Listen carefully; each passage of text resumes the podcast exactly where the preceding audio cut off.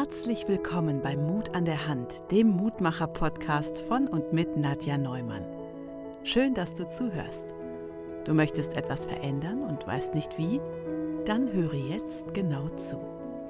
In diesem Podcast spricht Nadja mit interessanten Menschen, die genügend Mut an der Hand haben, ihr Leben zu verändern und außergewöhnliche Dinge zu tun. Du kannst das auch. Liebe Nadja, wer darf dir denn heute eine spannende Geschichte erzählen? Und heute habe ich den lieben Michael wieder bei mir im Podcast. Herzlich willkommen wieder. Ja, hi Nadja, schön, dass ich da sein darf. Vielen, vielen Dank für die zweite Einladung. Woohoo, yeah! Das schaffen nicht viele, aber du ja. Das ist ein großes Kompliment an dich. Nein, danke, danke. Nein, aber ich, ach, alle Menschen sind natürlich interessant. Die würden wahrscheinlich auch alle. Aber du, deine Geschichte ist nämlich sehr inspirierend. Ich glaube nämlich, dass sich viele in, die, in deiner Geschichte, in deinem, was du erlebt hast, jetzt die letzten Zeit äh, wiederfinden. Und deswegen finde ich es so toll. Ich weiß gar nicht, welche Folge warst du schon?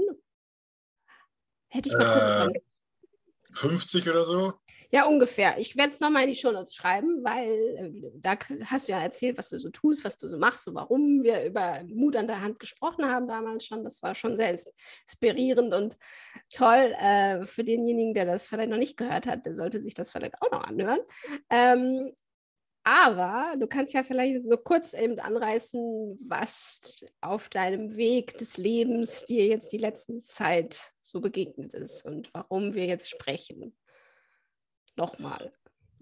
Sehr gerne. Also ähm, ich habe halt gemerkt, also ich habe mich von jemandem getrennt und das hat bei mir ausgelöst, dass ich eine äh, schwere depressive Episode hatte. Also ähm, eine Depression, davon spricht man ja erst, wenn es so über zwei Wochen geht, habe ich mir sagen lassen. Und bei mir war das zum Glück nur eine ähm, schwere depressive Episode. Und laut Statistik ist es tatsächlich so, dass jeder Mensch das mindestens einmal im Jahr im Leben hat. Hm. Ich habe mir dann aber auch ähm, Hilfe gesucht ähm, von Therapeuten und äh, war in einer Klinik. Viele sagen dazu äh, Reha. Ich sage wie das ist. Ich war in der Psychiatrie. ähm, ja, viele sagen immer Reha, aber ja, wieso? Das ist äh, auf meinem ähm, Stundenplan, nenne ich einfach mal Stundenplan, weil da war ja nichts anderes, stand halt Psychotherapie obendrauf. Und ich Mhm. kann das jetzt schön sehen und schreibe Reha, ich streiche das oben durch und schreibe da Reha-Therapie hin oder so. Nee, das Ja, ändert ja genau. nichts an. So, und man muss sich auch darüber, also viele schämen sich, glaube ich, einfach nur dafür. Mhm. Und da kann ich euch als aller, allererstes mal äh, die Angst davon nehmen, weil, so, jetzt mal gut aufpassen, wenn ihr euch den Arm brecht oder ein Bein brecht, sagt ihr doch auch nicht, ach, das ist nicht so schlimm, das wächst schon wieder zusammen, dann mal ein bisschen Tesafilm drum, auch wenn der Knochen rausguckt, kein Thema, den drücke ich wieder rein, ne? das ist gar nicht so schlimm, das heilt schon wieder. Nee, macht ihr auch nicht, da geht ihr auch ins Krankenhaus oder so, vielleicht erst zum Hausarzt oder sonst wo und lasst euch helfen. Das ist ganz normal. Aber wenn ähm, psychisch, äh, psychisch irgendwas ist, dann denkt man immer, ah, das, das, äh, man will ja nicht schwach aussehen vor den anderen. Was sollen denn die anderen denken? Übrigens, das ist einer der schlimmsten Sätze überhaupt, den man haben kann im, Kopf. Mhm, denken? Äh, also erstmal sind die anderen nicht du und ähm, das ist ja dein Kopf, um den es geht und nicht um den der anderen. Da komme ich aber später auch nochmal zu. Ähm, und deswegen seid ihr einfach ehrlich zu euch selber, weil wenn es euch scheiße geht, dann geht es euch scheiße. So, und dafür gibt es halt auch Leute, Ärzte, die haben das gelernt, ne, Mhm. die euch da mit an die Hand nehmen können und euch Impulse geben können, weil das ist bei der Psychotherapie nämlich komplett anders als im normalen Krankenhaus. Ähm, sprich, im Krankenhaus geht man ja dahin, der Arzt macht den Job, den er kann und ihr kommt da idealerweise gesund wieder raus. Oder gar nicht. Nein, Spaß. ähm, nee, und in der Psychotherapie ist es aber so, man erzählt, was man erlebt hat. Ähm, und da komme ich gleich auch noch eben zu, aber ich wollte das eben einmal kurz vorwegnehmen. Man erzählt, was man erlebt hat. Und äh, der Therapeut ist dafür da, um einen Denkimpuls anzustoßen, weil die Mhm. Arbeit kommt in der Psychotherapie von einem selber. Ne? Also man muss selber diese Erkenntnis haben, selber verstehen, dass das so ist und dass das man selber der, äh, also die Machtstellung hat, dass man das ändern kann. Mhm. Weil man muss sich ja nicht immer scheiße behandeln lassen oder sich für andere aufopfern, auch wenn da nichts zurückkommt, weil das Leben ist ein Geben und Nehmen. Aber man kann aber auch nur geben, wenn man hat. Das sagt der Dalai Lama. Wenn ich jetzt nämlich, kennt ihr alle oder jemand, der schon mal geflogen ist, weiß das, was sagt man, was sagen die Stewardessen, wenn die erklären, wem setzt man als erstes die Maske auf in einem Notfall? Sich selber. Und alle Mütter und die rasten jetzt wahrscheinlich komplett aus und denken, nein, ich muss doch erst meinem Kind die Maske. Ja, was macht dein Kind denn, wenn du ohnmächtig geworden bist? Ja, nee, erst dir selber, dann deinem Kind. Weil wenn du weg bist, ist das Kind ohne Eltern, im schlimmsten Fall, sage ich jetzt mal. Ne? Ja, genau. Deswegen, du kannst wenn du hast. Und das ist der Punkt. Und Viele gehen so viel immer und gehen dabei selber kaputt, weil die halt über ihre Grenzen gehen. Und das tun die in der Arbeit. Das ist ganz schlimm in Deutschland. Der deutsche Satz kennt ihr alle. Ich kann nicht, äh, ich kann nicht krank werden. Ich muss arbeiten. Ja, was für ein Schwachsinn ist das denn? Aber vorab ja. noch, ich möchte auch einmal wissen, ähm, dass das ja für dich ähm, auch so war. Ne? Also ich denke dann, du ja. bist ja an dem Punkt gewesen, weil du immer ge ja. gegeben hast, obwohl du halt ne, eben auch nicht mehr voller Power warst. Ne? Ja, genau. Mental. Und, Und deswegen, bei mir war das so. Ja, erzähl. Genau, bei, bei mir war das so letztes Jahr am 23.12. Äh, also ich bin vorher, äh, ein paar Tage vorher bin ich quasi, hatte ich einen Nervenzusammenbruch, wo ich dann einfach, also ich arbeite hauptberuflich noch bei einem äh, Postzustellunternehmen und dann bin ich halt an, an, musste ich rechts ranfahren und ich habe wirklich nur geheult. Ich habe nur geheult. Ich stand eine Viertelstunde und habe nur geheult. Ich wusste nicht mehr, wie, ich wusste nicht warum und wieso und es hat, es tat einfach nur weh. Es war einfach nur keine Hoffnung mehr in mir drin, also in mir drin und äh, ich habe nur noch geheult. Und dann dachte ich so, ja, wenn ich jetzt weiterarbeite, ist eine super Ablenkung das passt schon so. Und mhm. natürlich weiter, also habe natürlich weitergearbeitet. Und dann äh, so alle fünf Minuten musste ich dann wieder losheulen. Ja, Mensch. Ja, voll geil. Das ist eine super Voraussetzung für Arbeiten gehen. Äh, also wenn man so alle fünf Minuten heulen muss. Toll. Nee. Ähm, am anderen Tag, witzigerweise, bin ich auch noch arbeiten gegangen. Wow. Und habe dann wieder während der Tour und morgens schon ähm, ja, geheult. Und was hat und er, was, was war in deinem Kopf? Warum hast du das gemacht?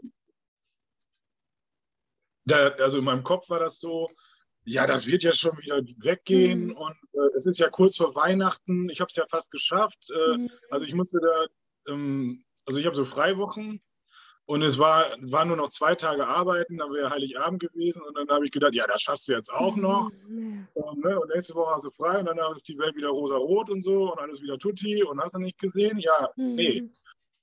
Um, ähm, Und dann war das halt so, dass ich äh, am dritten Tag gesagt habe, so geht gar nicht mehr. So, ne, da habe ich quasi schon die Teamleitung angerufen und war da schon am Heulen.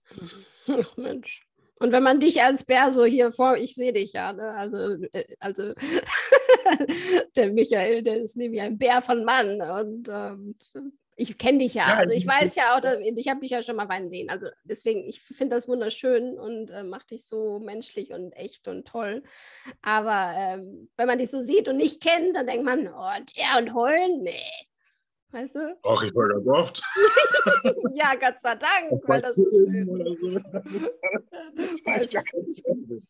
ja. Äh, es gibt da so einen schönen Satz, den habe ich mal irgendwo aufgeschnappt. Ähm, Tränen sind das Fensterwischwasser der Seele. Ja, das habe ich ja schon mal gehört. Das ja. finde ich also passend.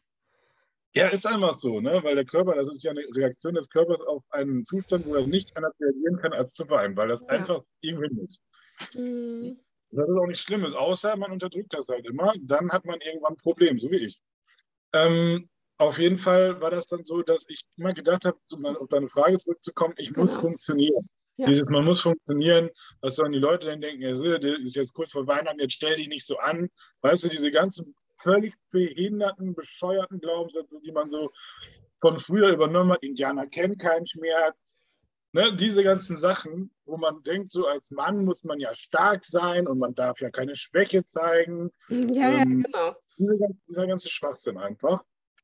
Ähm, ja, und dann war es so, äh, am 23.12 bin ich dann mit einer Notfalleinweisung hier in die LWL-Klinik gekommen. Also selber, ich habe mich quasi selber eingewiesen. Also ich bin zu meinem Hausarzt, habe gesagt, so und so.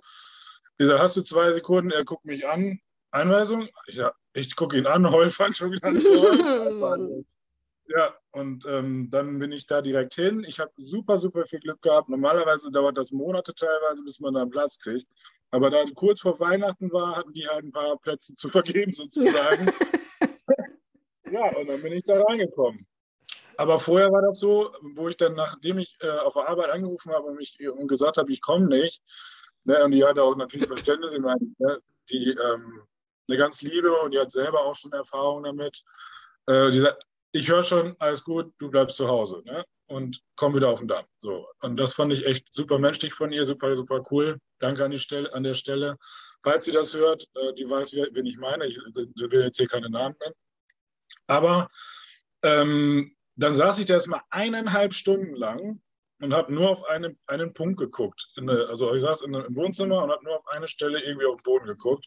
Ich habe keinen Sinn mehr im Leben gesehen. Ich habe keinen Sinn mehr in irgendwas gesehen. Ich habe mich gefragt, wozu soll ich das eigentlich alles überhaupt noch machen? Ähm, dann habe ich versucht, meinen Hausarzt zu erreichen, äh, telefonisch. Das hat ewig gedauert. Und dann habe ich gesagt, so, ey, bis ich den erreicht habe, ist ja Weihnachten. Das ist ja witzig, wenn einen Tag vorher, ne? Normalerweise sagt man das ja, wenn Weihnachten weiter weg ist. Aber nee, ich habe dann gesagt, ich fahre da jetzt persönlich hin. Das habe ich ja eben schon erzählt, was dann daraus geworden ist. Ja, mhm. und dann war ich da in dieser Klinik. Und der Witz ist ja dann, wenn du denkst, dass du ja selber da im Leben nicht hinkommst, weil da sind ja nur die Bekloppten und mhm. ne, die Verrückten und was weiß ich. Ja, die gibt es da auch. Keine Frage. Es ist unterteilt in mehrere Stationen. Ich war ja auf einer Depressionsstation. Und da rennen keine Verrückten rum und äh, Drogensüchtigen und sonst irgendwas, sondern da geht es um Depression. Mhm. So, ähm, das war natürlich durch die Corona-Bedingungen, die damals so extrem scharf waren, oder ich glaube auch immer noch sind, halt so eine Sache. Also als extravertierter Mensch schöpft man seine Energie von anderen Menschen. Das bedeutet, wenn ich mich mit anderen Menschen unterhalte, dann fühle ich mich lebendig, dann kommt die Energie, dann ist es, dann habe ich Bock, dann ist geil. Das kennst du ja auch. Ja, du liebst das ja auch mit Menschen zu sprechen. nein, nein, gar nicht. ja. Genau.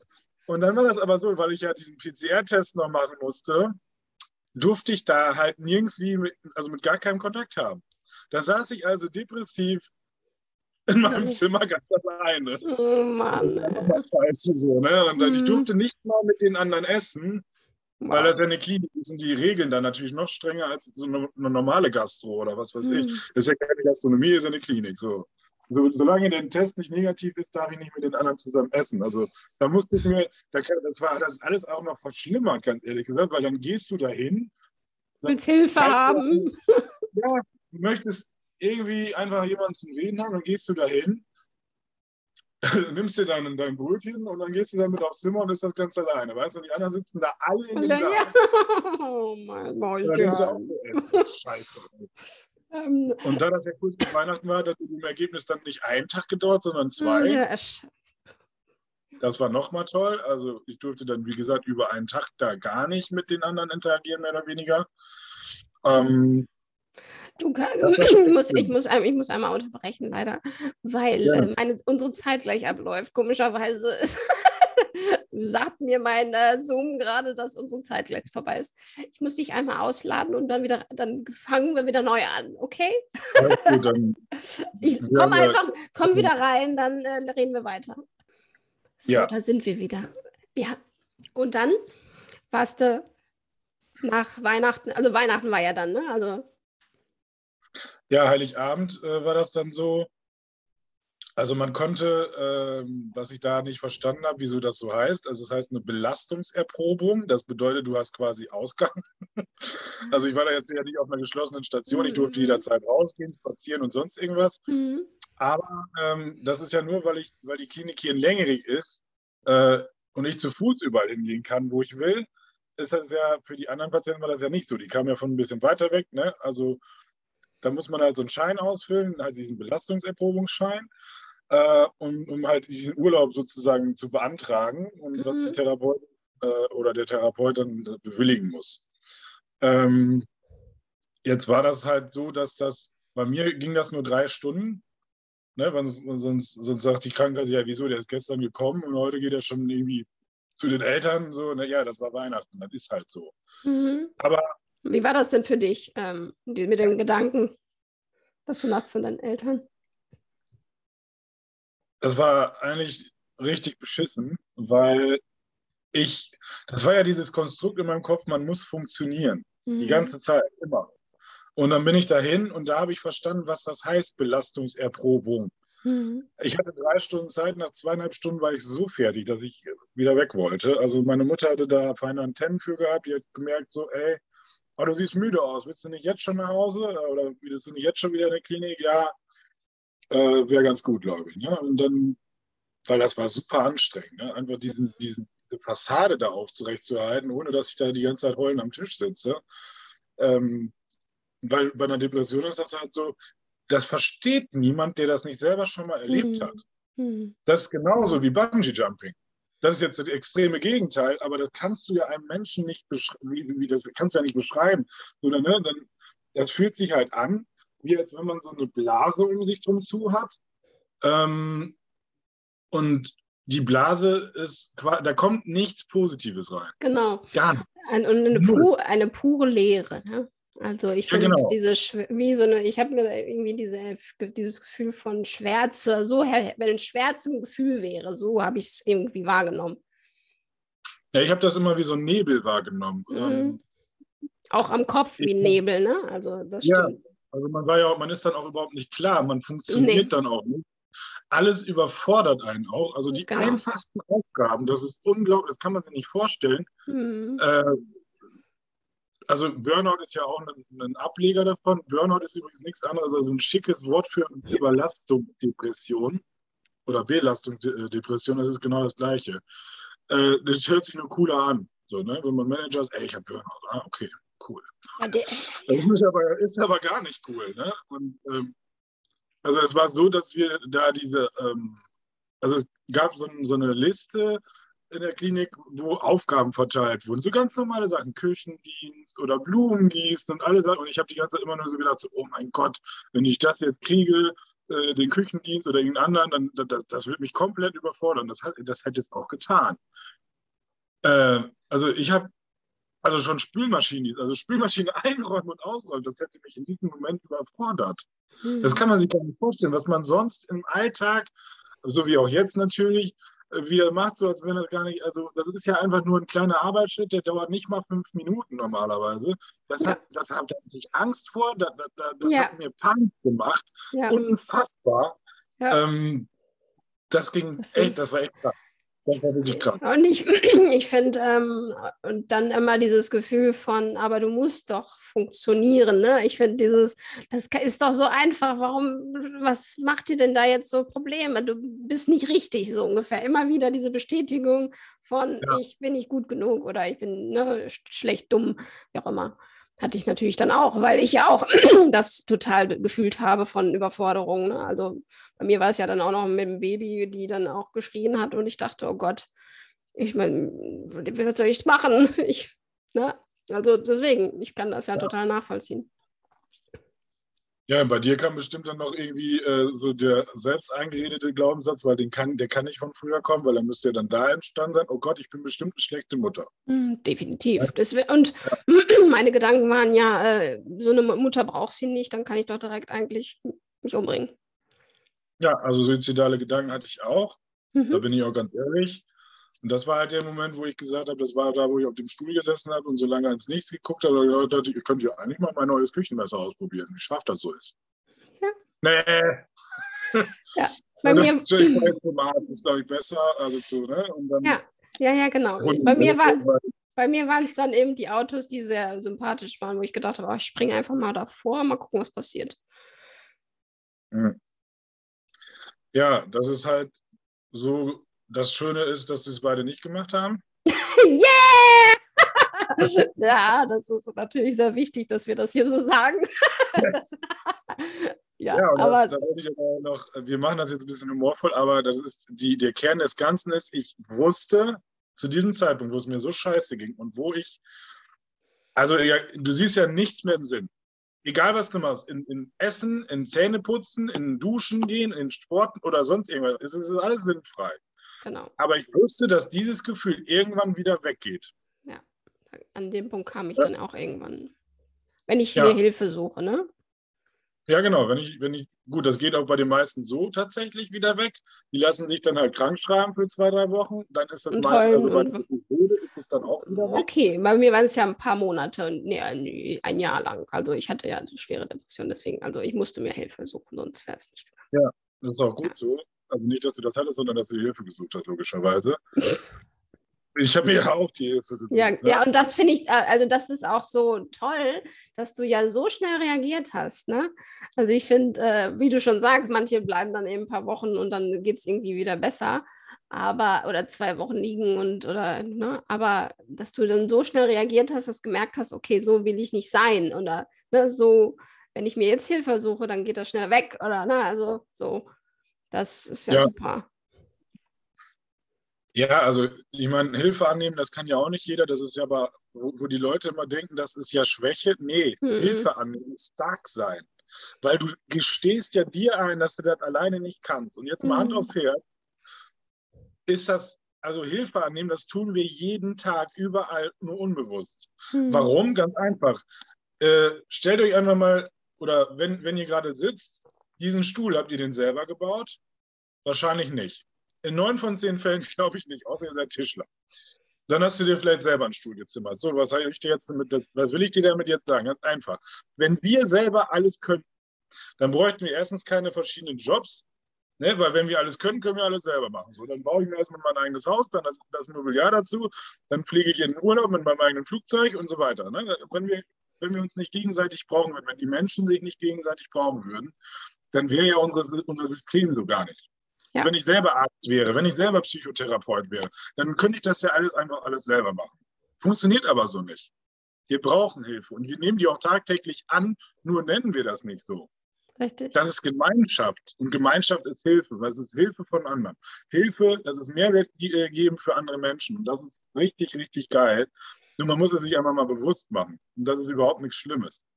Hm, so ist es. Geil. so habe ich es noch nicht so gesehen. Schön, dass du das, dieses Beispiel genannt hast. Ja, toll. Und äh, das ist so, und das ist es eben. Und ich, warum glaubst du das, dass, dass wir Menschen das so sch schlecht können? Weil es eine Schwäche ist, aber das muss ja irgendwo herkommen. Was glaubst du?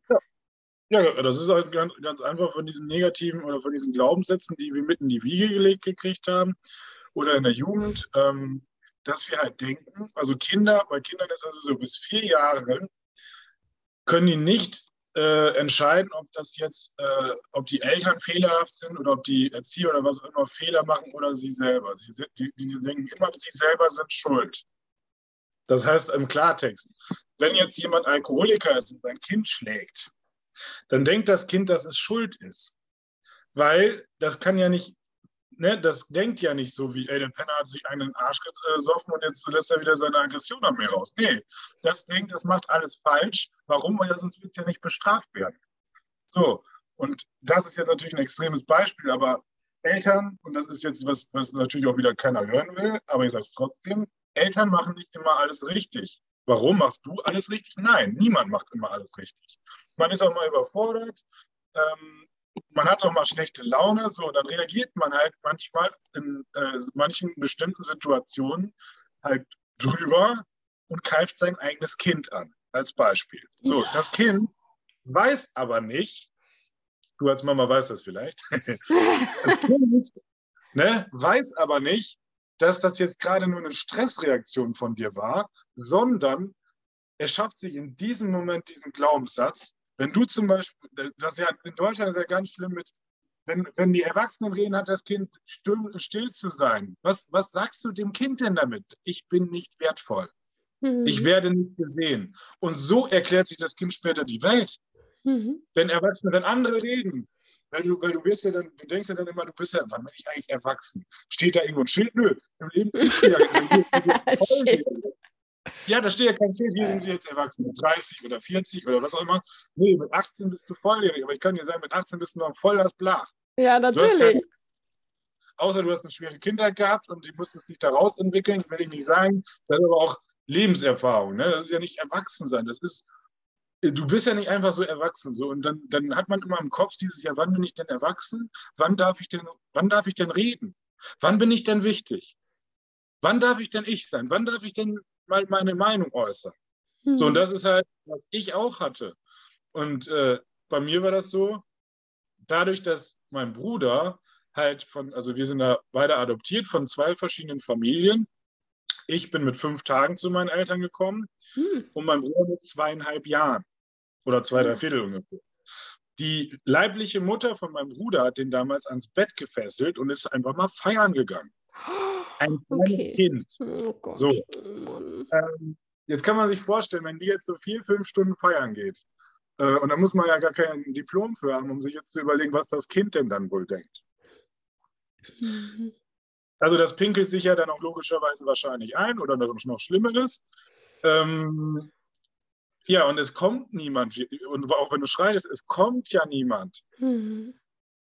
Also, ne, also dadurch hat sich natürlich eine äh, psychische Sache bei meinem Bruder entwickelt. Das wussten wir natürlich damals alles nicht. Das war damals auch eine andere äh, Generation. Ähm, also wir, wir werden ja jetzt knapp 40. Also wir sind ja fast 40. Ich werde ja 39 dieses Jahr, mein Bruder ist ein Jahr jünger. Und das war damals, also nach heutigem Stand wäre er damals unvermittelbar gewesen. Das war damals war das alles anders. Ne? Der war natürlich mhm. froh, dass die los waren sozusagen. Und dass er halt in ein Familienhaus gekommen ist, wo er liebevoll empfangen wurde. Übrigens, wenn man adoptiert, ist man ein Wunschkind. Nochmal an der Stelle. Warum? Ah. Ganz einfach. Weil die Eltern müssen ja Anträge, Formulare und was weiß ich was ausführen, nur um dieses Kind zu sehen. Da müssen die auch noch Gehaltsnachweise und dann hast du nicht gesehen. Ja, ja da, da, da, da, kriegst du nicht mal eben so ein Kind, genau. Nee, das ist ein Wunschkind. Ich bin ein Wunschkind. So. Ach, schön. Das habe ich auch in der Klinik gelernt. Ja, ja ich, ich, ich, wusste gar nicht, dass du adoptiert bist. Ja, jetzt ja, guck, wenn ich. Da war ich kein großes Geheimnis drum. Nee, nee, ich finde das toll. Also, ne, also es ist toll, dass man adoptieren kann und dass man und ich finde es natürlich schön, darüber zu sprechen. Ne? Weil es genug, ich kenne ja mehrere Kinder, die adoptiert sind, ne? also Freundinnen und Freunde und so, die Kinder ja. adoptiert haben. Ja? Genau.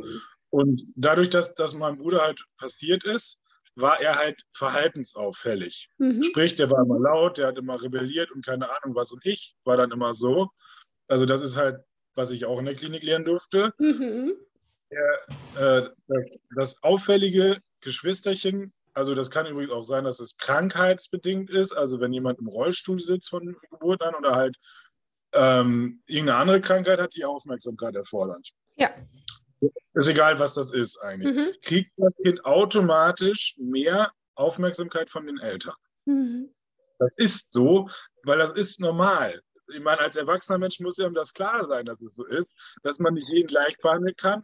Das wird die Gesellschaft zwar gerne tun, das funktioniert aber nicht, weil wir sind alle unterschiedliche Menschen mit unterschiedlichen Bedürfnissen. Ja. So. Und dann ist es so, dass mein Bruder logischerweise mehr Aufmerksamkeit gekriegt hat, weil er halt öfters äh, ja, Angst hatte und solche Sachen. Ist dann, dann ist er halt äh, auffälliger geworden. Der ist dann halt, meine Eltern waren maßlos überfordert äh, mit dem. Äh, und der ist dann halt durch mehrere Pflegefamilien, äh, Quatsch, Pflegeheime, äh, Jugendpsychiatrien und so weiter äh, gegangen. Ähm, ja, das ist natürlich nicht schön, aber ist ja nicht so, dass meine Eltern nichts gemacht hätten. Die haben alles versucht, in ihrer Macht Stehende zu tun. Weil mhm. würden sie das, hätten sie das ja nicht getan, dann wäre der ja gar nicht in der Jugendpsychiatrie gewesen. Dann wäre der ja gar nicht in diesen Hilfe, genau. äh, die hätten ja keine Hilfe angenommen. Und das nee, hast du erkannt, gesagt, ne?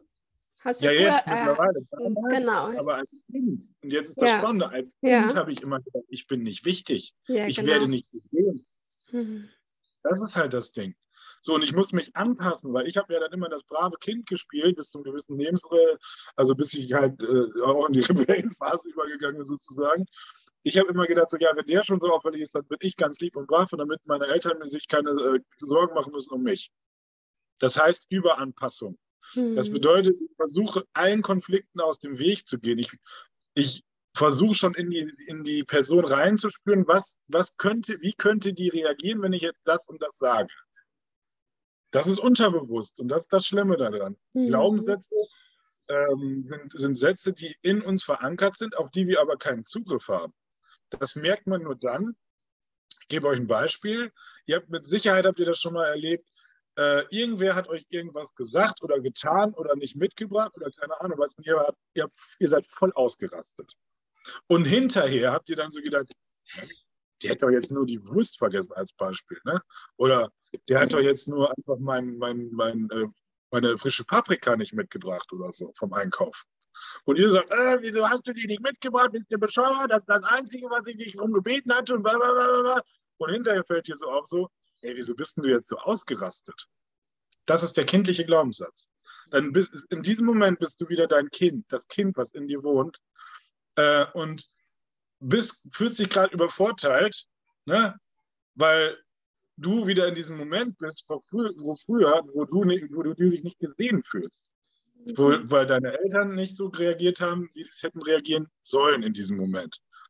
Warum? Weil das auch nochmal Menschen sind, kein Roboter, die nach Protokoll interagieren. Oh. Das ist genau. gut so, dass es, dass es Menschen sind, ähm, weil ich glaube, wenn wir von Robotern erzogen würden, wäre es noch viel schlimmer. Ach, ja, nee, das ist klar. Gefühlskalte Menschen unterwegs auf dieser Welt, vermutlich. Außer die Roboter würden auch Empathie lernen. Also, ja. Egal, das ist jetzt ein bisschen außer, außer Linie. Nein, aber diese Glaubenssätze, davon haben wir unglaublich viele. Bei ja. mir war das, ich bin nicht wertvoll, ich werde nicht gesehen, ähm, ich bin nicht wichtig, ich kriege nicht genug, einer der schlimmsten. Mhm. Ich kriege nicht genug. Deswegen, so ist auch die, kann, die Essstörung entstanden. Genau, aber ganz, das ist interessant. Ja. Aus mehreren Punkten übrigens zusammengesetzt. Also ich habe dann irgendwann gemerkt, wenn ich äh, was mich verhaltensauffällig benommen habe, sprich mehr gegessen habe oder so, dass ich dann Aufmerksamkeit kriege. Zwar mhm. negative, aber immer aber Aufmerksamkeit.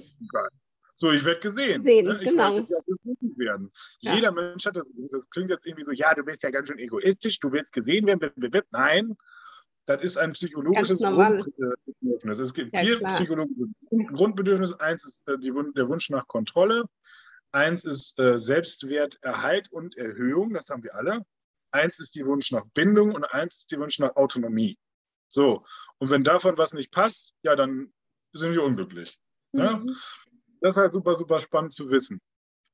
Und ich habe mich ja, äh, genau, wo war ich jetzt? Genau, bei dem Punkt mit den äh, Glaubenssätzen. So, Entschuldigung, war ein bisschen Faden verloren. Ja, wo ist er denn, der Faden? Ja. ja, mit dem, mit dem, ja, ja, mit dem, äh, mit dem Zunehmen. Ne? Also das finde ich sehr spannend, dass du das so erkennst äh, oder ne, dass das so erkannt wurde, weil das genau, ich, genau, genau. Jetzt habe ich den Fall wieder. Danke. Danke, gerne. Und da sind die Glaubenssätze dahinter. Ähm, ich kriege nicht genug natürlich und ja. ich bin wichtig, weil ja. ich will ja wichtig sein, indem meine Eltern mich sehen. Genau. So, und wenn, wenn, die dann halt immer gesagt haben, so ich habe dann Mayonnaise auf mein Essen getan, als mhm. Beispiel, mhm. und dann nimm viel Mayonnaise, also extra viel, weil dann kriege ich ja nochmal extra viel, ja, viel Aufmerksamkeit. Mhm. Ja. Das war für mich ja nicht extra Mayonnaise, nee, nee. sondern für meine Psyche war das extra viel Aufmerksamkeit, was ich mir auf dem Teller genau. geschmiert habe. Genau. Das ist nachher das ist natürlich kontraproduktiv, das ist ein schadhaftes, Verhaltensmuster. Das äh, ist einem in dem Moment ja überhaupt nicht klar. Mhm. Also bei, bei, der Essstörung ist es ja auch so, dass das ja, ja nicht ja so eine, so eine ähm, Tragweite hat wie jetzt irgendwie eine Drogensucht oder so, oder wenn man jetzt irgendwas mit anderen Sachen anfängt. Weil das Essen ist ja so, dass du nimmst ja langsam zu. Du gehst ja, ja nicht genau. ins, ins Bett und wiegst morgens 50 Kilo mehr. Also, ne? Das ist ja ähm, was, was über Jahre äh, so entsteht. Und andersrum kann das ja auch, dass man nichts isst und damit Aufmerksamkeit haben will. Ne, das kann ja genauso sein. Ähm, das ist halt so echt spannend, was zusammenhängt. Und, äh, und das Ding ist halt, ich habe mich in der Klinik ähm, mit den Büchern besch beschäftigt von, ich mache da ja mal jetzt einfach mal unverhohlen Werbung für, von Stefanie Stahl. Mhm. Einmal das Kind in dir muss Heimat finden unfassbar geiles Buch. Ohne dieses Buch wäre ich auch nicht aus der Klinik schon raus, glaube ich. Mhm. Also jetzt mittlerweile vielleicht schon, aber ähm, wo ich dieses Buch durchgearbeitet habe, habe ich diese ganzen Glaubenssätze ja erkannt. Mhm. Und die arbeiten mit dem Schattenkind, also das sind die negativen Glaubenssätze, und dem Sonnenkind. Und meine Therapeutin hat natürlich auch äh, ihren Beitrag dazu geleistet, wo sie dann nämlich gesagt hat, Herr Wiemann, Sie sind immer so positiv und Sie sind immer so äh, nett und höflich und keine Ahnung und, und, und voll Energie. aber sie sind halt auch mal schlecht drauf. Sie sind halt auch mal der und der. Und ne, das ist auch halt nicht mal alles gut. Und das ist auch ein Teil ihrer Persönlichkeit. Und sie schieben das immer vor sich weg. Sie wollen das nie wahrhaben. Aber nur wenn man sich selber annimmt, kann man ja zufrieden mit sich selber sein. Das heißt, wenn du mit einer, das ist ja schon schizophren, also ich bin nicht schizophren, aber es ist ja schon schizophren, wenn ich die ganze Zeit mich nur auf die Sonnenseite stelle und denke, ja, das ist alles schön und toll, und die Schattenseite, die ja nun mal da ist und die ist im Leben überall da, weil wo Licht ist, ist auch Schatten und übrigens ein Ort, an dem immer die Sonne scheint. Wie nennen wir den denn? Wüste. Wüste. Ein Ort, an dem immer die Sonne scheint, ist Wüste. Wir brauchen den Regen. Wir brauchen auch das, äh, ne, das ist wie beim Yin Yang. Wir brauchen das einfach. Mhm. Es kann nicht immer nur toll sein. Das funktioniert so nicht. Zum, Tod, äh, zum Leben gehört der Tod und so weiter. Ähm, Schön, das oder? Halt also ich finde, äh, kurz Unterbrechung, ich finde, das ist so entspannend, dieser Gedanke. Ähm, und das habe ich ja halt auch für mich erkannt, ähm, dass es so entspannend ist, wenn man sich erlaubt, auch mal müde zu sein, erlaubt, auch mal depressiv zu sein oder depressive Ver äh, Ver äh, Verstimmung zu haben. Ne? Dann, ich habe hab das immer noch, dass ich zwischendurch mal weinen muss und ich weiß warum. Und dann lege ich mich ins Bett oder was auch immer und suhl mich mal einmal in diesem in der Selbstmitleid oder was auch immer und dann ist auch wieder gut. Aber ähm, ich finde, das ist so entspannend, dass man nicht immer nur gut gelaunt sein muss und jetzt muss nur positiv sein, weil das ist natürlich auch äh, gefährlich, wenn man sich einmal auf den, auf den Weg der Persönlichkeitsentwicklung begibt wo du ja auch schon im ersten Podcast, wo wir darüber gesprochen haben, auch, äh, dass das, das ist, ist ja ein großes Geschenk, was wir bekommen haben, aber dann glaubt man ja, irgendwann passiert vielleicht auch eben dieses Extreme, dass man meint, ja, jetzt müssen alle nur noch rocken und positiv sein. Und ähm, es ist so schön zu sehen, da dass man, man ne? ja, ja, ja, aber das ist. Mit Persönlichkeitsentwicklung, dem scheint jetzt die Sonne aus dem Arsch, genau. Genau, genau. Ja, ja, ja, richtig. Ne? Also so ist es ja am Anfang zumindest auf dem Weg, ne? weil man ja dann auf einmal saugt und denkt, oh ja, ja, ja, positiv, positiv, positiv. Aber auf dem Weg, wie du ja jetzt auch selbst erlebt hast, realisiert man dann doch, okay, das ist, ist auch noch, der Schatten ist auch noch da und der darf auch sein. genau das ist nämlich der Punkt, wo du das gerade sagst, der darf auch sein. Diesen Schatten liebevoll anzunehmen. Genau. Darum geht es in einem Buch, sich selber mhm. zu akzeptieren, wie man ist. Denn man ist alles, was man selber für sich hat. Genau. Du bist einfach du. Und das ist in Ordnung, wie du bist. Und äh, das ist, äh, also das war einer der schönsten Erkenntnisse meines Lebens. Und ich muss auch sagen, diese depressive Episode und diese Zeit in der Klinik, ich würde das sofort wieder tun. Mhm. Natürlich ist das Gefühl scheiße, aber ich fühle mich jetzt so unglaublich gut wie noch nie in meinem Leben zuvor. Mhm. Warum? Weil wenn ich jetzt sagen will, also wenn ich früher gesagt habe, ich möchte gerne erfolgreich sein, habe ich im Kopf gemerkt, das passt nicht. Mhm. Da ich, bin ich immer zusammengezuckt. Das war, als hätte einer die Handbremse angezogen in meinem Gehirn. So, nein, das darfst du nicht und so, mhm. du bist das nicht wert. Und das waren dann sofort die Gedanken, die hochkommen und die sind alle weg. Die sind alle weg. Und wenn ich jetzt sage, ich darf erfolgreich sein, ich will erfolgreich sein und ich habe das verdient, weil ich was dafür tue, ist ja was anderes, ob du dafür was tust oder nicht, dann ist es jetzt so, ey, das ist geil. Dann fühlst das ist geil. Dann fühlst du es auch im Herzen, ne? Ja, das muss vom Kopf ins Herz rutschen. Ne? Und das halt sich selbst annehmen. Und das zweite Buch übrigens von der Stefanie Stahl, was ich auch jedem empfehlen kann, der öfter, sage ich mal, Partnerschaften hat, die nicht gut sind, toxisch sind. Das heißt, jeder ist beziehungsfähig. Ich würde beide Bücher machen, auch wenn im zweiten, also jeder ist beziehungsfähig Buch, äh, definitiv auch Sachen wiederholt werden, ist überhaupt nicht schlimm. Aber wiederholen, wir lernen ja, wir sind ja Menschen und wir lernen durch Wiederholung. Von daher ist das auch sowieso nicht schlimm. Ähm, und da sind so krasse Sachen passiert. Also das müsst ihr euch vorstellen, ich komme aus der Klinik, ich habe das erste Buch durch, richtig gut drauf, voll im Sonnenkind-Modus, geil, ey, das Leben ist geil, ich umarme die Welt, so, ungefähr. Fangen wir den zweiten Buch an, boom. Alter. Voll in die Fresse der Mitbewohner, der war kurz davor, hier auszuziehen, so depressiv war ich da wieder tatsächlich. Also es ist ja das Umfeld spiegelt einen ja selber und ähm, man nimmt das ja dann auch. Ne? Wenn man die ganze Zeit mit so einem Depressiven zusammen ist, dann irgendwann denkt man auch, oh Gott, ich bin ja weg. ähm, ich habe gesagt, ey, ich muss nur noch zweieinhalb Stunden mit diesem Buch weitermachen. Ich genau, dann, dann wird alles gut. Danach es wieder besser. Und äh, also ich habe mir da auch so ein ähm, Heftchen für besorgt, wo man diese ganzen Sachen reinschreibt und Journal halt, oder so, ne? Hm. Eltern mitbekommen in Bezug auf Beziehung. So, was war das, äh, das Bindungs-, äh, also es ist ja ganz oft so, in Beziehungen, die scheitern ja wegen Bindungsangst oder Verlustangst. Mhm. Sodass man sich selber quasi äh, wehsteht. Und das hatte ich halt auch. Und ich habe dann halt äh, festgestellt, dass ich dieser überangepasste Typ bin, sprich, was ich ja eben schon mal ein bisschen angestellt habe, dass ich immer meine, ich muss es meinem Partner recht machen. So, woher kommt denn sowas? Ja, das kommt natürlich aus der Kindheit, aber auch, das kommt natürlich auch von vergangenen Partnerschaften. Und ähm, wenn man halt ne, sich dann selber, also selber so denkt, man hat kein Bestimmungsrecht in der Beziehung, weil äh, man möchte es dem anderen ja recht machen. Toll, super, herzlichen Glückwunsch. Und wo bist du in dieser Beziehung?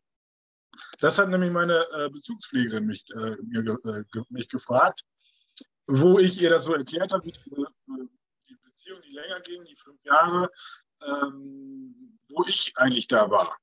Ich habe gesagt, keine Ahnung. Weil es war so, ich habe halt Sachen vorgeschlagen äh, und habe dann hinterher, wenn wir das umgesetzt haben, dafür einen Anschiss kassiert. Ja, dass das ja nicht gut war und keine Ahnung. Also ich habe dann immer gesagt, so, ey, ähm, solange ich keine Zeitmaschine habe, kann ich das jetzt nicht ändern. Ich sage, wenn du doch keine Lust darauf hast, was ich vorschlage, dann sage es mir doch bitte in diesem Moment. Das hat aber dazu so weit geführt, dass ich dann halt einfach irgendwann gar keinen Bock mehr hatte, was vorzuschlagen. Mhm. Oder was vorgeschlagen habe und dann sie keine Entscheidung treffen konnte, was wir dann nun endlich machen. Letztendlich ist es halt zu einem extremen Stillstand gekommen, äh, wo, wo halt die Beziehung einfach, äh, ja, wir haben nebeneinander hergelebt. Es war wie eine WG mehr oder weniger. Ähm, und das war halt, ja, ist ja, ist ja nicht toll. Mhm. Ne, dann, dann ist ja auch der Sex äh, komplett eingeschlafen weil, weil man die ganze Zeit denkt, äh, so, ja, man macht ja sowieso alles verkehrt, alles, was man macht, kritisiert die so, sowieso später dran rum und will was verbessern und so. So war es tatsächlich auch, also jetzt nicht beim Sex, aber allgemein, immer wenn ich was gemacht habe, war dann hinterher so, äh, ja, aber äh, das und das wäre ja noch besser. Ich so, ja, schön. Hm. Das wäre ja nicht das Problem, wenn das von Menschen kommt, die weiter sind als ich in diesen äh, Sachen, wo, wo ich dann diese Kritik bekomme. Aber genau. von Menschen, die zu erfahren, die da gar nicht auf diesem Weg sind. Ne? Da fand ich das schon, äh, schon, schon so ein bisschen so, hm, muss ich äh, mir nicht eigentlich nicht annehmen, habe ich aber trotzdem gemacht, logischerweise, wegen dieser Überangepasstheit. Und ja. übrigens, die Überangepasstheit, das kennt ihr alle, das ist nämlich dieser, was ich eben schon mal gesagt habe, ich kann nicht krank werden, ich muss zur Arbeit. Mhm. Das ist die Erwartung anderer erfüllen, ständig, jeden Tag andauern. Und das ist so viel Druck das kann man sich eigentlich gar nicht vorstellen. Dann, äh, weil wir die ganze Zeit nur Sachen für andere machen und so gut wie nie gucken, was sind eigentlich unsere eigenen Bedürfnisse. Übrigens mal ein, Satz an dieser Stelle, den ihr vielleicht noch nie in eurem Leben gehört habt und der mein Leben komplett verändert hat. Das war in der ersten Therapiesitzung äh, in der äh, Emotionsgruppe. Emotionen stehen für Bedürfnisse. Nochmal, Emotionen stehen für Bedürfnisse. So, was will ich da jetzt mit sagen? Bei mir ist auf einmal da, mir ist so viel klar geworden, wo der das gesagt hat, der Therapeut, das, das, war unglaublich krass. Ich so, Moment, ja. Äh, und bei einer letzten Beziehung war das halt so, ich habe mich von der Frau getrennt, aus einem richtig bescheuerten Grund. Ähm, also wir haben uns länger nicht gesehen, weil sie eine Lungenentzündung hatte. Dann hatte sie sich vorher mit zwei anderen äh, Leuten erst getroffen, bevor sie mich wieder gesehen hat. Gut, das fand ich zugegebenermaßen finde ich das immer noch nicht so geil, weil wir waren anderthalb Monate zusammen und ich hätte halt erwartet, das ist ja nur meine Erwartung, äh, dass man sich dann, sobald man wieder fit ist, sofort sieht. Ist ja nur meine Erwartung. Im Endeffekt waren ja die Glaubenssätze, die da ja noch waren, äh, ich werde nicht gesehen, mhm. ich bin wichtig, äh, niemand liebt mich so ungefähr. Und äh, das hat er natürlich wieder alles hochgeholt. Und ähm, dann habe ich halt äh, mit ihr, also mit, mich von ihr getrennt, äh, weil ich eigentlich, was ich ja sagen wollte, war, hör mal zu, mein Schatz, ich äh, möchte dich sehen, ich möchte dich in den Arm nehmen, ich möchte deine Liebe spüren, ähm, mit dir zusammen sein. Was, ich hab, was habe ich, was hab ich aber gesagt? Ich habe das hinter Zynismus versteckt und habe gesagt, äh, wo sie dann hier war übrigens, äh, an dem Tag, wo wir uns getrennt haben, ja, da meinte sie, das war so geil. Ja, sie hat nicht so viel Zeit, sie muss gleich noch zum Bekannten zum Grillen. Normale erwachsene Reaktion wäre folgende gewesen. Schatz, das ist schade. Ich hätte dich gern länger gesehen, aber ist okay. Wünsche dir viel Spaß beim Grillen. Das wäre eine erwachsene Reaktion, oder? Ja. Schon. Was habe ich gesagt? Ich bin eh nicht davon ausgegangen, dass du länger bleibst. Ja, genau. Das kleine Kind. Ja, das kleine Kind, genau. Der spielt, spiel doch alleine. Genau, das spielt doch alleine. Dann spiele ich halt auch alleine. Ohne Scheiß. Unfassbar. Ja, und daraus hat sich dann die Trennung gegeben. Ne, tatsächlich. Ja. Äh, wo äh, ich mir natürlich im Nachhinein äh, selber die Schuld dann für gegeben habe, wo, was natürlich die Depression dann auch mit ausgelöst hat. Und äh, ich habe mir dann halt nachher auch äh, Dinge angeguckt. Äh, also sie hatte halt auch ein paar Baustellen, sage ich jetzt mal, und habe mich dann mit diesen Baustellen das erste Mal im Leben beschäftigt, weil wenn du überangepasst bist, hast du einen nicht gerade sagen, objektiven Blick auf andere Menschen. Hm. Man redet sie sich schön, äh, nicht weil die hässlich sind, sondern man redet sich Charaktereigenschaften schön hm. oder sieht Probleme einfach nicht oder verdrängt die. Ja. Ähm, sie hatte halt, ähm, um das mal auf den Punkt zu bringen, sie hatte halt Borderline. Und ich habe, also das ist ja eine schöne Eigenschaft in einerseits, wenn man jetzt sagt, so, ey, äh, ist mir egal, was du hast. Ich möchte dich als Menschen einfach kennenlernen und dich so nehmen, wie du bist. Ne? So, so bin ich da rangegangen. Aber mhm. Das Problem ist, Borderline ist eine Beziehungsstörung. Eine, ne? Also die wollen gerne Nähe haben, können die aber nicht ertragen, wenn sie die kriegen. So. Mhm. Wenn ich das vorher gewusst hätte. Mhm. Dann hätte sie ne? es verstanden, ne? wie sie mit dir genau. umgehen. Ja, und das ist halt das Ding. Und dann habe ich mich damit Borderline beschäftigt und dann, dann ging das los mit dem Selbstvorwürfen und ich, oh, ne, ich hätte, ich habe es alles falsch gemacht und bla bla bla bla bla. Mhm. Ja, äh, nee. Also, Nein, das fand der, sie hat ja ganz genau deine wunden Punkte getriggert, in dem ich bin nicht wichtig, genau. bin nicht liebenswert genau. und so weiter. Das genau. ist, die Kombination ist nicht gerade förderlich, mit einer Borderline dann zusammen zu sein. Ne? Ähm. Nee, und sie hat mir diese ganzen äh, Schattenthemen gespiegelt, die dann halt mhm. alle bei mir hochgekommen sind. Gott sei Dafür Dank. bin ich auch dankbar. Ich bin ja. so dankbar, dass ich dieser Frau begegnen durfte. Ja, Wirklich, ne? ohne Ende. Das wird Falls sie das hören sollte, würde ich das überhaupt nicht verstehen, aber es stört nee, mich Nee, es ist egal. Aber das ist ja für dich, für dich, äh, für deine Seele ja. eben schön zu wissen, ne, dass man so dankbar ist für diese Arschengel sozusagen, die man dann im, äh, im Leben trifft, dass die dann ein großes Geschenk sein dürfen. Ne?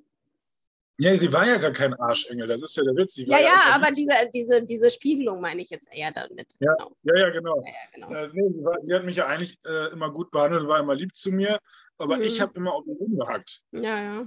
Weil sie mir diese, was ich da ja nicht wusste, weil sie mir ständig äh, meine Schattenthemen vorgehalten hat, gespiegelt mhm. hat. Und ich halt, mhm. ja, dann bist du bockig, dann bist du wieder das trotzige Blag und keine Ahnung. Ja, und ganz extrem ist mir das dann einmal aufgefallen, jetzt äh, äh, greife ich ein bisschen äh, vor, wo ich dann in der Therapie war, äh, also ein paar Wochen später, wo ich dann äh, mal wieder diese Belastungserprobung hatte äh, und kurz bei meinen Eltern war und wir haben uns richtig gestritten und ich habe dann wirklich, wirklich jetzt keinen Witz, ich habe wie ein bockiges Kind mit dem Fuß auf den Boden gestampft. wirklich. ich stelle mir gerade den kleinen Micha vor. Oh! richtig voll am Schreien und dann auf den Boden gestampft. Und hinterher, wenn man dann wieder klar ist, was war das denn jetzt für eine Nummer? Das Aber das ist so schön. Also ich weiß nicht, äh, ich möchte das einmal wissen, ähm, wie es ist, jetzt mit dem Wissen, jetzigen Wissen. Du wirst auch noch mal ein kleines, bockiges Kind sein. Aber ich finde, es ist so, merkst du jetzt schon eine Veränderung in dem, dass du Komplett. wahrnimmst, also Bewusstseinsveränderung? Komplett. Ja, das ist so geil, wenn du diese beiden Bücher durchmachst, du weißt sofort, wenn dein Gegenüber ein Schattenkind ist, ja. also ne, im Kindermodus ja. ist und bei mir ist es so, ich rutsche da eigentlich gar nicht mehr rein. Ja. Weil Stefanie Stahl hatte diesen Ansatz hat, ertappen und ähm, ja, umswitchen. Ne? Also ertappen und, also nee, erkennen, jetzt, sie, sie formuliert das ein bisschen schöner. Ja, ja um, ich weiß es. Ja, dass man sich erkennt in diesem Muster, so, oh, Moment, da ist wieder, ne? Ja, ja. Und dann. Ich habe mein, genau. Schattenkind und mein Sonnenkind auch getauft. Mein Schattenkind heißt Chantal mhm. und mein Sonnenkind heißt Jacqueline. Süß. Das hat übrigens mein Mitbewohner getauft, Jacqueline, weil ich mache immer gerne Selfies und so. Und dann so, ah, jetzt wie so eine Jacqueline. Wieder hier eine Kamera, am besten noch mit Duckface und so. Und ich sage, klar, das ist jetzt meine Jacqueline. Ja, und Chantal, es kommt so ein bisschen auch von, von, äh, von Fuck you Goethe. Ja. An einer Stelle sagt ihr, äh, Holti, äh, Chantal ja da in der Klasse und dann äh, schreit der Lehrer ja, ich weiß gar nicht, wie, Herr Müller oder schreit da durch die Klasse, Chantal, ja, heul leise. ja. Stimmt, genau. Das ist einfach genau der Punkt, weil man muss sich immer wieder vor Augen führen, man ist nicht dieses kleine Kind mehr, man ist genau. erwachsen mhm. und dieses Ertappen dabei, in diesem, in diesem äh, Modus zu sein und dann aber distanziert, zu, äh, also Distanz rauszuzoomen sozusagen und sich selber dabei einfach mal anzugucken und so, okay, wie würde ich mich mir, also wie, was würde ich mir selber raten, wenn ich mir jetzt selber coachen würde? Genau. Mhm. Das ist geil. Weil du dann auf einmal so sagst, ey, ähm, du, du bist gerade in der Projektion, du projizierst gerade deine negativen äh, Erfahrungen auf einen anderen Menschen, der da gar nichts mit zu tun hat. Mhm. Das machen wir übrigens auch passieren. Eine Projektion ist eines der schlimmsten Dinge, die wir tun können.